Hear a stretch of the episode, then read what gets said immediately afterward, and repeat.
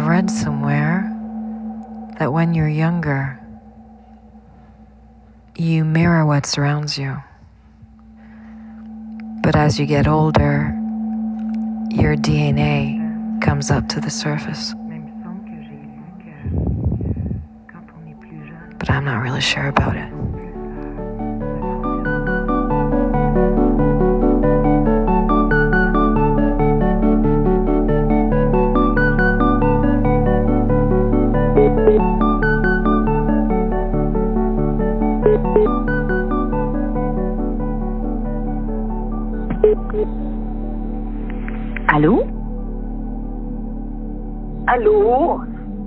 Allô, maman? Allô, Soleil? Allô? Tu te souviens, il y a plusieurs années, quand on avait fait la demande pour retrouver ton dossier médical là, au, euh, aux archives de l'hôpital général, puis qu'il ne Oui. l'avait pas trouvé? Oui, Bon. Ben là, je pensais refaire une demande. je sais vraiment pas si ça va avoir des chances de ce côté-là, mon amour. Pourquoi? Ben parce que euh, on nous a tellement dit que ça allait être euh, anonyme et euh, secret professionnel. Oui, mais Anonymous. Something that someone did without wanting their name attached. Est-ce que tu te souviens du nom du médecin qui t'a inséminé, toi? Mais oui, je te l'ai donné. Je m'en souviens pas. Je t'ai dit, veux-tu savoir le nom du médecin? Veux-tu savoir l'heure? Veux-tu, tu sais... Ah, mon Dieu, maman, mais je veux tout ça. Mais mon Dieu, je vais, je vais, je vais aller rechercher mon agenda. Ah, je suis désolée. 2017. Fait que tu vas aller chercher ton agenda de 82. Oui, OK. ça presse? Est-ce que ça presse? Ben, écoute, si tu as le goût d'aller chercher là, c'est super. Bon, je vais y aller, Laurent, je te rappelle. Je sens que c'est pressant.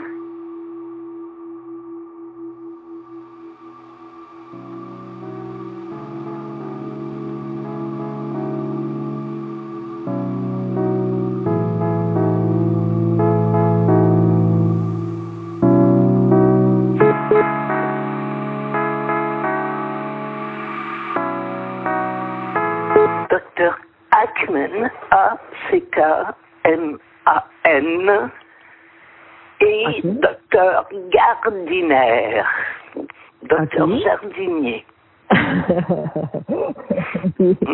ça, ça, ça a été quoi la chronologie?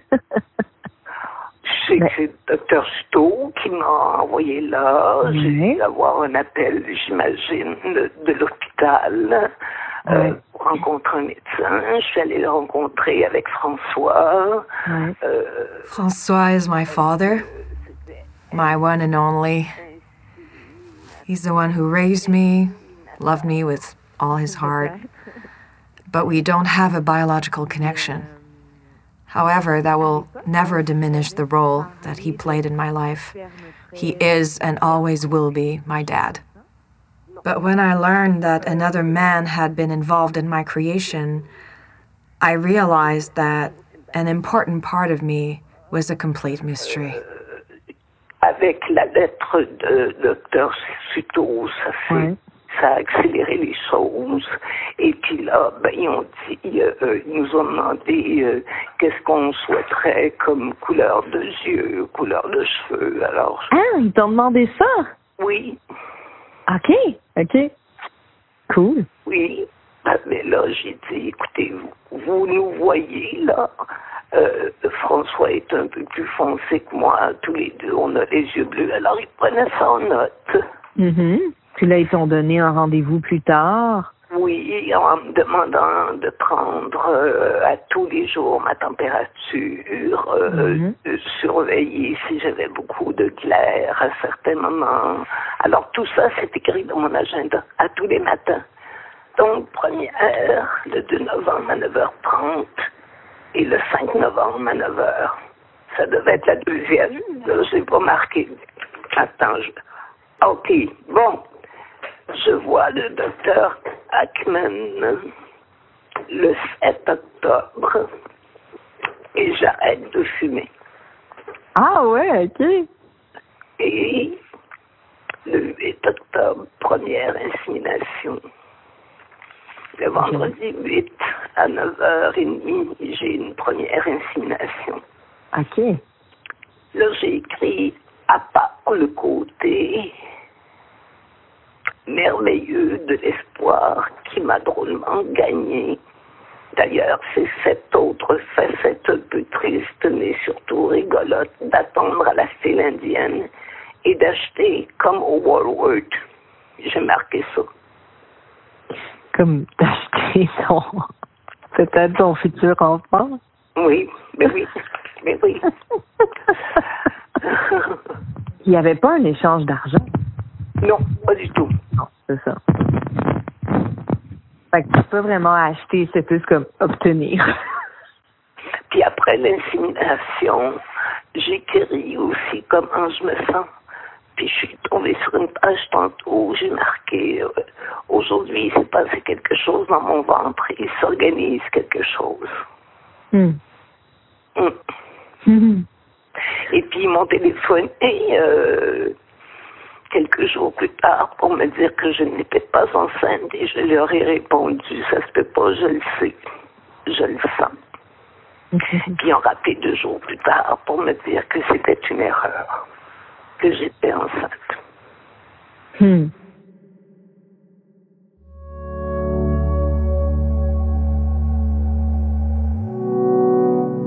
I learned that my mother had undergone artificial insemination when I was 11 years old. The effect it had was to make me feel like a part of my world was falling apart. When the facts surrounding your conception change drastically overnight, two things can happen. You can believe what you're being told and doubt your own perceptions, or believe in your own perceptions and doubt what you're being told. You can feel betrayed. But for me, aside from the shock, what was even more challenging was that I didn't have the information to reconstruct another reality for myself. Nothing could be done. That donation was anonymous. But no secret is forever sealed. And what changed everything was the accessibility to DNA tests. Hello. Hello. What's up? I'm good yourself. I'm good. Very good. Yeah? Yeah, I'm just chilling at home. That's Where do you live Josh. exactly? There's no specific terminology yet to link children born from donated gametes like us. So, for lack of a better word, he's my half brother. He was conceived with the help of the same donor uh, and was born a few months apart from me. So, like, I never was even on 23andMe. I was on Ancestry.com. Those are two different commercial DNA tests. It's through one of those platforms that Leilani contacted me. She was also conceived with the same donor, and she was the one who told me about Josh. Like, like you know, so for me, like, I really had like no family growing up. Um, But no family, like, what about your mom? well, mom's there, but yeah, obviously no dad, and mom's there, and she, you know, she can handle me growing up, and you know, I, I was in foster homes and group homes and all this stuff, but um, yeah, so obviously, you know, I just did this DNA test. It's just it's cool to, you know, really kind of important and special to actually have some kind of family out there, yeah, right? Absolutely. Yeah, That's your daughter behind in the back? yeah. I guess you're an auntie, I guess. she just turned six. wow, big girl. And uh, how old are you? I'm 37. I'm what I guess, yeah, I'm 37 as well, yeah. And then she's, yeah, I believe Chantel's the same same age, two different month. I think she's in August or something. Yeah. September. Fuck. It's yeah, it's Yeah. insane, yeah. cool that, She know, so prefers like- the name of Leilani, cool, but she also goes by Chantal, which is why Josh calls So her that. Did you did you have much family? Uh, I'm an only child. I grew up though with uh, two parents because uh, my dad wasn't able to have children, uh, which is why my mom got inseminated. But they both raised me, so that's a little different. And yeah, my dad passed away actually uh, almost three years ago now. Um, and he was, yeah, he was quite shocked with all of this 23andMe affair. Like I, um, when I first met the, the daughter of the donor, I won't name her because um, it's been a little complicated for her. Like she she didn't know that her father had donated. It was kind of um, a secret in their family. He I had suggested that the daughter of the donor and I would meet at a tea lounge so next to my place, found- she- which she was surprisingly also next to her blue, place. She grew up in. Westmount, Uh, but she now uh, lived two blocks away so from me. Found she she had done 23andMe just out of the blue, just out, out of curiosity.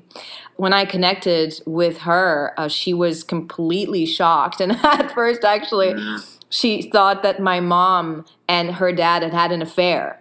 Um, Oh my god. uh, because uh, I also have the same name as him, the fir- the same first name.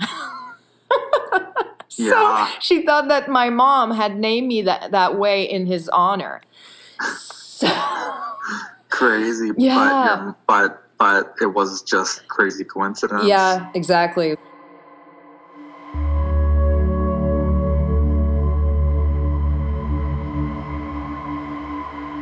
Chantel like went like investigating and like she was in these like donor groups and got information from her mom and like actually tracked down his like yearbook Oh, and it, really? and, and his yearbook picture looks exactly like me.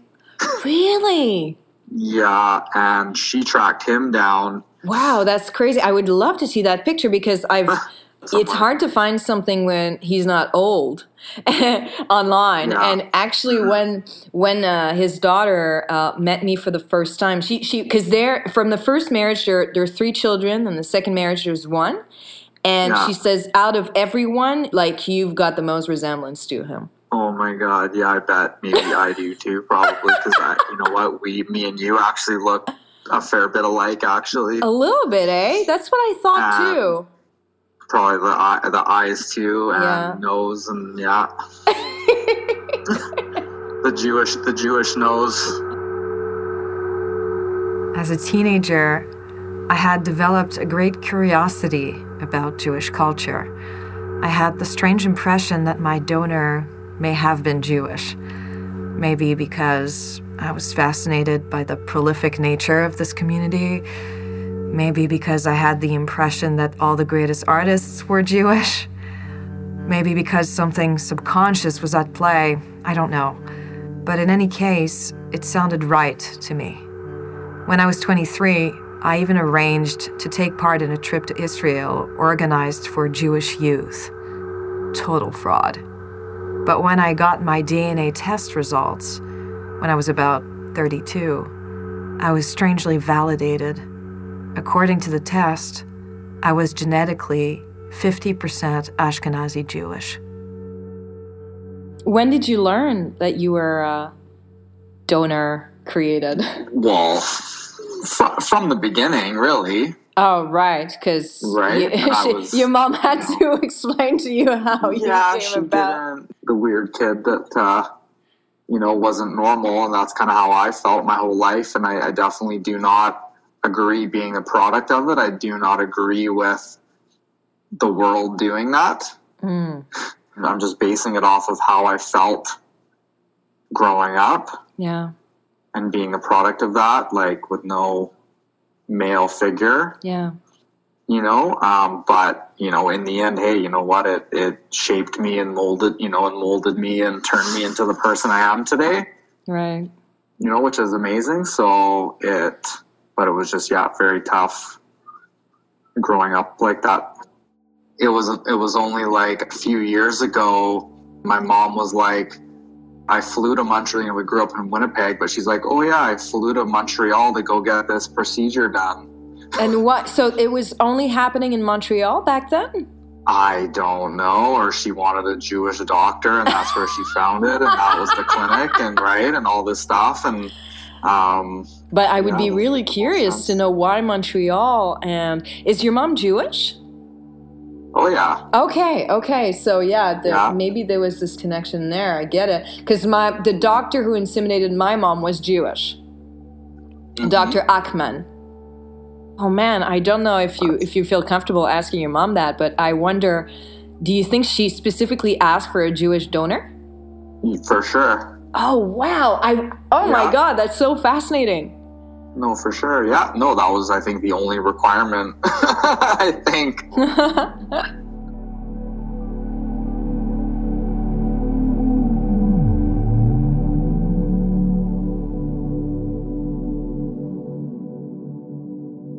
Moi, je suis en fait née euh, de procréation assistée. Ma mère a été inséminée artificiellement en 82.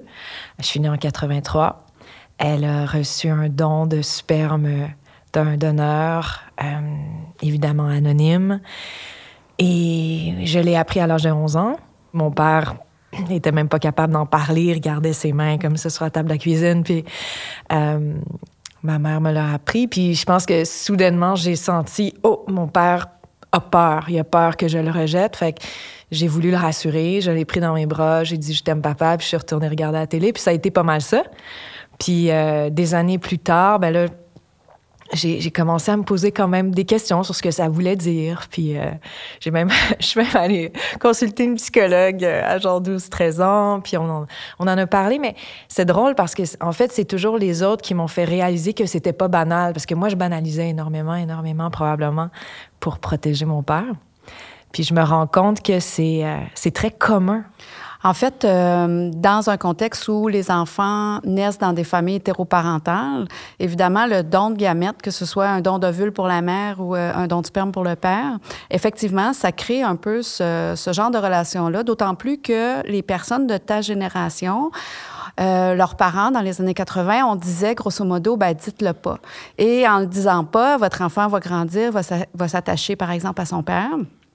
Et ça causera rien. De toute façon, l'enfant s'en rendra jamais compte. Or, euh, un secret, c'est pas étanche. Les recherches ont démontré que les mères vivent pas très bien avec ça, en fait. I'm talking to Isabelle Côté, who's a professor in the Department of Social Work at the Université du Québec in Outaouais.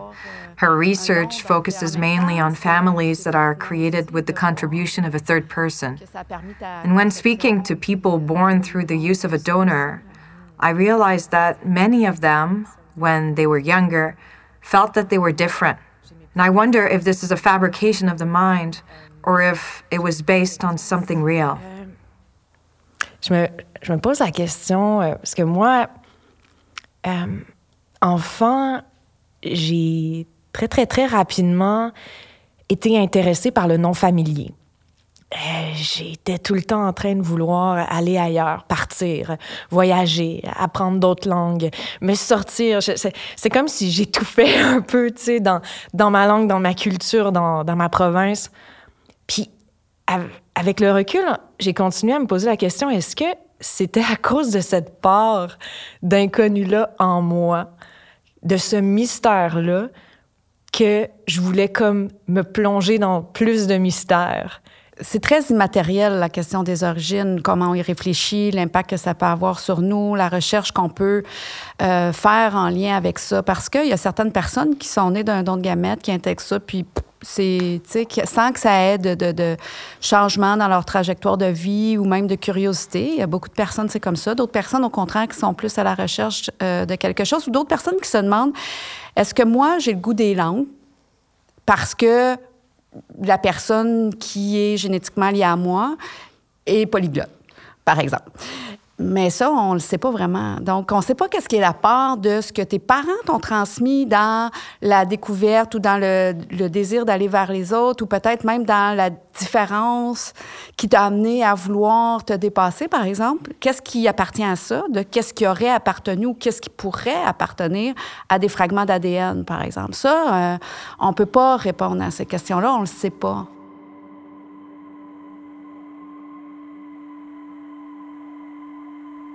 Ce dont je suis certaine. Je suis née le 18 juillet 1983 à l'hôpital Notre-Dame. J'ai grandi au 91-35 Fouché dans Antique, à Montréal. J'ai été élevée par deux parents extraordinaires, Diane et François. J'ai grandi en français. Quand j'étais petite, euh, mon père m'amenait à la garderie du cégep Antique. Puis souvent, il pointait le drapeau du Québec, puis il disait Vive le Québec libre. J'étais en secondaire 1, l'année du référendum de 95. Mais c'était le nom qu'il avait gagné à l'école. Ah, quand j'étais petite, j'étais épouvantée en anglais. Comme ailleurs. Personne parlait anglais à la maison. Parce que je sais qu'il was making fiery speeches. Souvent l'été, on allait au Orchard avec mes parents en vacances. Puis on partait à 4 heures du matin en voiture, puis moi je dormais derrière. But I was the no that one at school. Puis je me réveillais systématiquement quand on arrivait aux douanes juste pour rire de l'anglais de mes parents. Um, what I'm not really sure about. Why is it that I speak English so easily? in 82, there were no sperm banks being used yet here. In 82. Most donors were young doctors. Ma mère. La plupart des donneurs étaient des jeunes médecins. Mine was probably a young doctor, Qu'est-ce que. Probablement un jeune médecin. but I couldn't know for sure. Exactement certain. Ah, je pouvais pas en être sûre. Mm. I grew Dr. Ackman was probably a good friend of my donor, probably a good friend of my donor, but I couldn't know for sure. but I couldn't know for sure. Il s'est fait inséminer. Who could he be? Who could he be? Uh, what language did he speak? Il est bon dans quoi? Where was he from? Est-ce que c'est un artiste? Est-ce qu'il aime la musique? Did he believe in God? Est-ce qu'il est sensible? Est-ce qu'il est intelligent? Where did he live? What was he good at? What was he good at? Est-ce que je tiens ça de lui? Est-ce qu'il est angoissé? Est-ce qu'il... est... Est-ce qu'on se ressemble? C'est quoi son nom?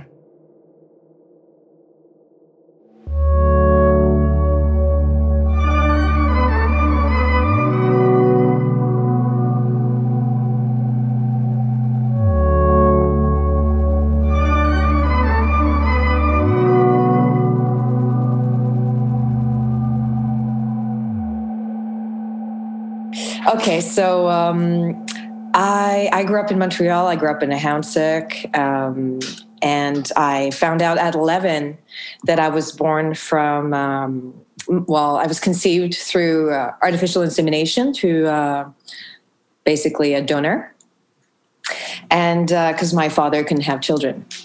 I'm speaking to Rabbi Scheier from the congregation Shaar Hashomayim in Westmount.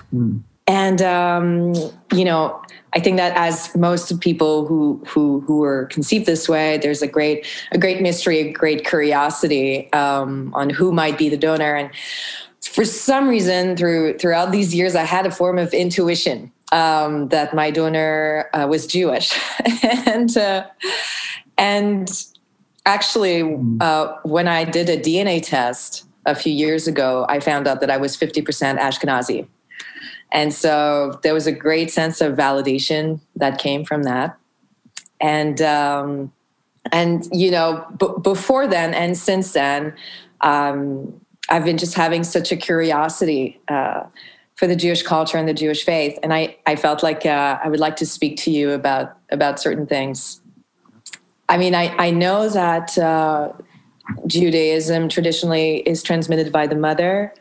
I'd like to hear you on that. Yeah, absolutely. Uh, in Judaism, there are two aspects of, uh, of identity which are transmitted by one by each parent. The core religious identity is transmitted by the mother, and the tribal identity that's transmitted and that's determined by the father. And and also, I want to I want to say that there are many different types of Judaism.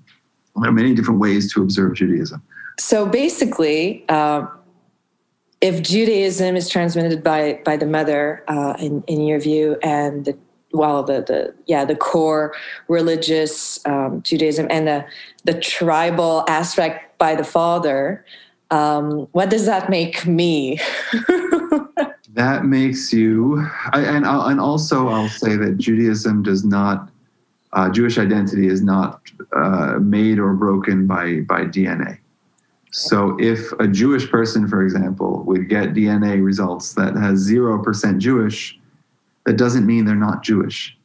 And if somebody who's not Jewish would come to us with 100% Jewish, if that's even possible, we would say, no, that's not, that doesn't determine status, DNA. It would really have to be through, uh, uh, through documentation. It would have to be through either, you know, a birth record that you were born to a Jewish mother or a conversion document that you converted to, to Judaism. Those are the, really the two ways. So someone, mm. so someone. So it's really something that is being experienced in a community as part of a community, um, which was one of my very great surprises when I did my DNA test is to see that I was 50% Ashkenazi and I was 13% French. Right. So, which shown that there were no people didn't mix at all.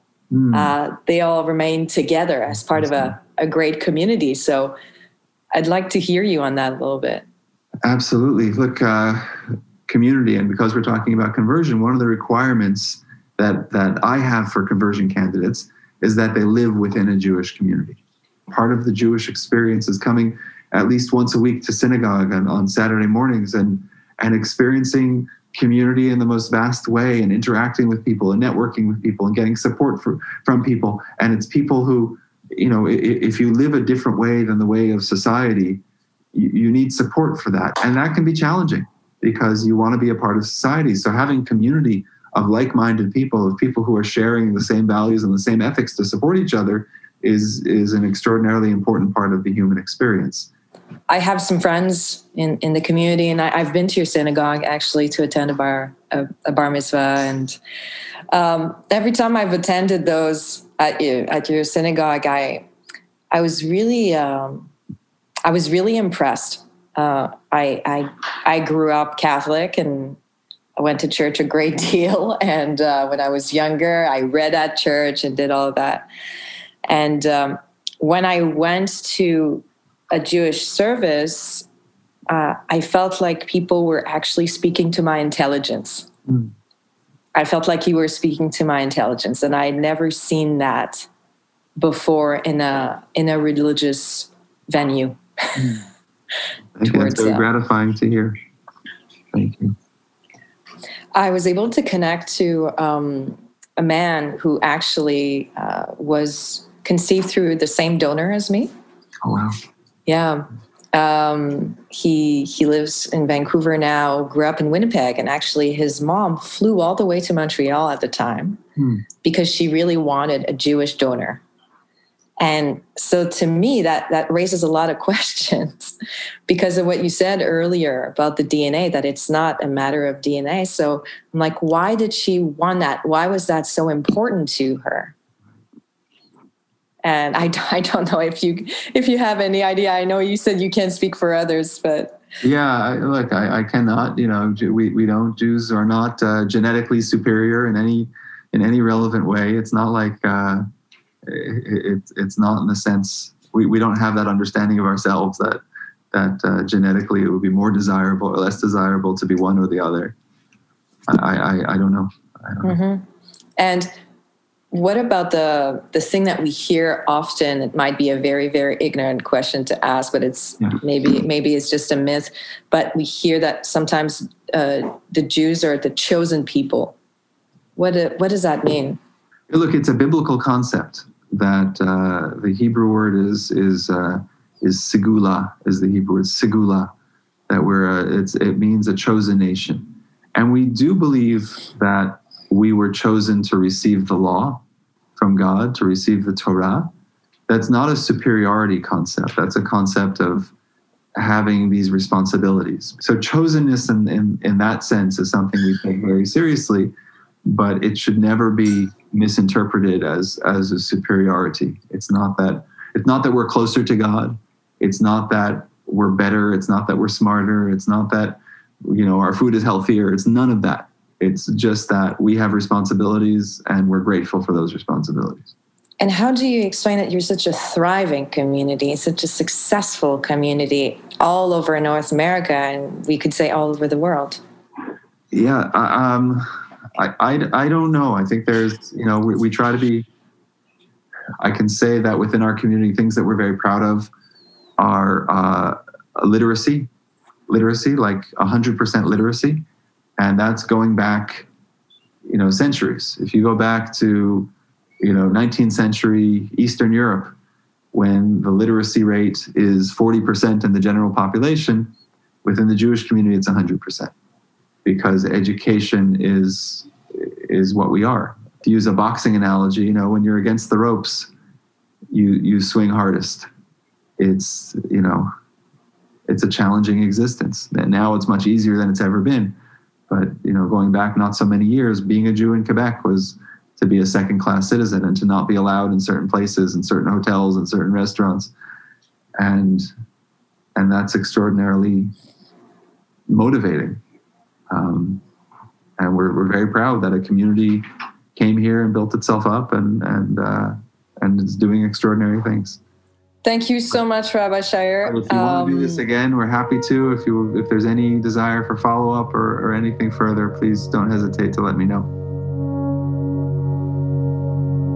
When you know you won't get answers to your deepest questions, you can either embrace the mystery or fight it by looking relentlessly for my mom's file at the General Hospital's archives, I was fighting.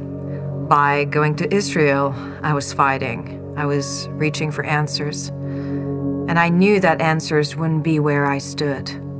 So I found ways to go wherever things weren't familiar. Maybe because in the unfamiliar, I'd find what I was looking for. Le gars euh, qui est donc né du même donneur, lui, il vient de Winnipeg.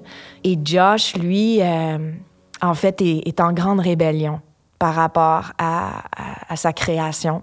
Euh, lui, il dit, moi, je pense que ça devrait pas être permis. Euh. mais j'ai l'impression que ça, c'est souvent, quand ça va mal pour toi, tu projettes tous les mots sur ta, ta création. Est-ce que c'est possible? C'est, c'est pas la seule personne qui pense comme ça. Il y a un courant quand même assez fort en Angleterre qui est porté par euh, une chercheure qui elle-même est issue d'un nom de gamète et qui dit c'est non éthique de faire des enfants de cette façon-là. Ça devrait tout simplement pas être permis. Alors, il y a beaucoup d'opposition à l'idée, par exemple, d'avoir des donneurs qui puissent être anonymes, comme c'est le cas pour les donneurs canadiens.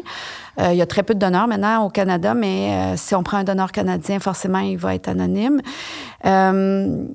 Et puis ça, ben, c'est plutôt contesté. Mais cela dit, la majorité des personnes qui sont issues d'un don de gamètes ben, vont bien, puis euh, vivent bien avec la situation, ont intégré ça. Euh, pour certaines personnes, c'est vraiment, euh, c'est intéressant, c'est une plus-value dans leur façon d'être ou dans leur identité, d'avoir un peu cet élément-là. donc, je pense que c'est surtout relié à, la façon dont les parents ont pu transmettre ce récit-là et ont pu normaliser le vécu des enfants. L'idée, c'est l'absence de mots pour expliquer son son, vécu qui est plus problématique. Alors, à partir du moment où tu as des mots et que tu peux explorer suite à ça, bien évidemment, ça ouvre des portes. Moi, ben, au primaire, euh, je suis allée à l'école de quartier en, première année. Puis là, euh, mon prof a dit à mes parents assez rapidement, il faut la sortir d'ici. Euh, elle s'ennuie, tu sais, elle a fini avant tout le monde, puis ça n'a pas de sens. Mais moi, je, je savais pas, je pensais que c'était ça l'école, attendre. Fait que ben, ma mère euh, a fini, elle voulait pas parce qu'elle avait peur que si elle me sortait puis qu'elle m'envoyait dans une école spécialisée, je devienne un peu snob puis tête enflée. Fait qu'elle a beaucoup résisté.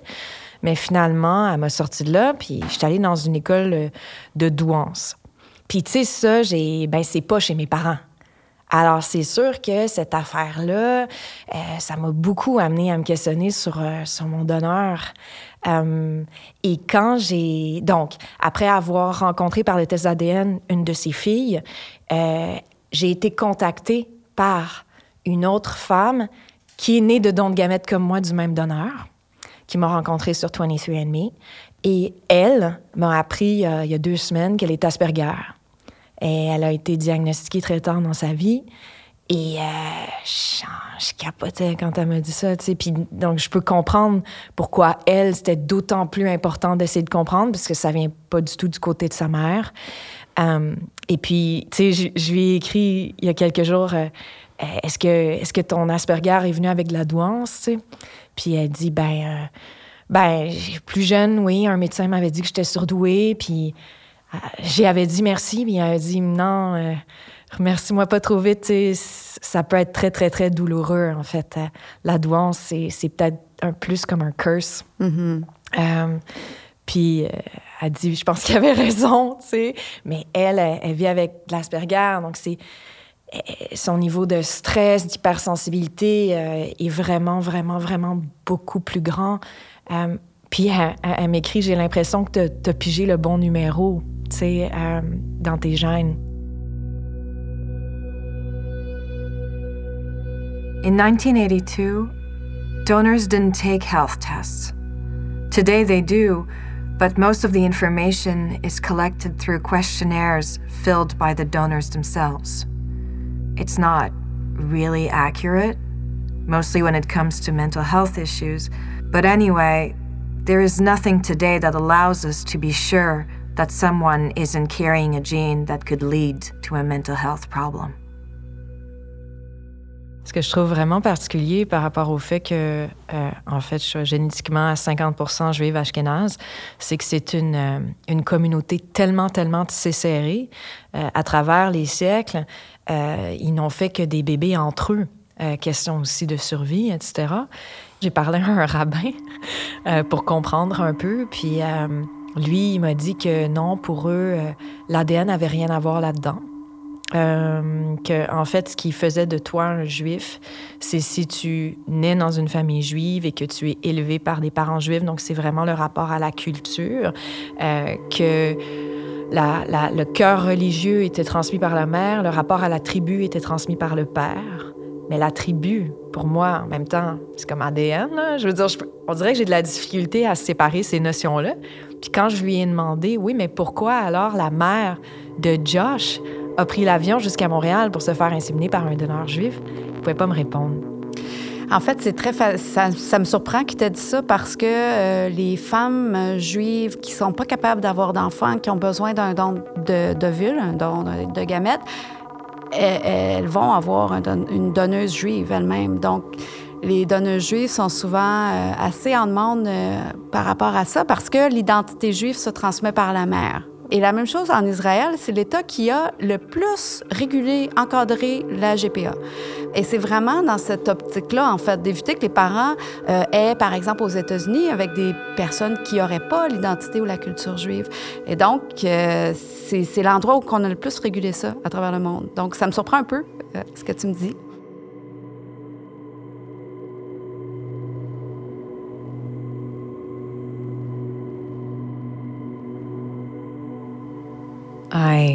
Rarely go to Westmount. When I go, it's because I'm going somewhere else and I'm passing through because it's really beautiful. And every time I end up asking myself, which one of the houses is his?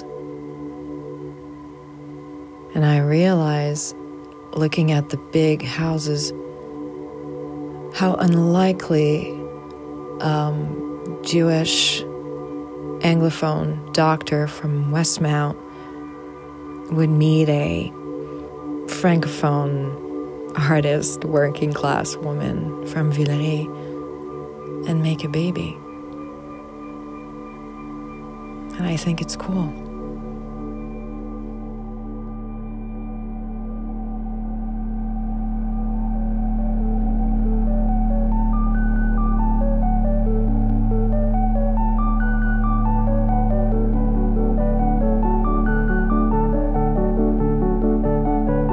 Bâtard, Bastard, a podcast co directed by Laurence Dauphinet and Julie Morissette.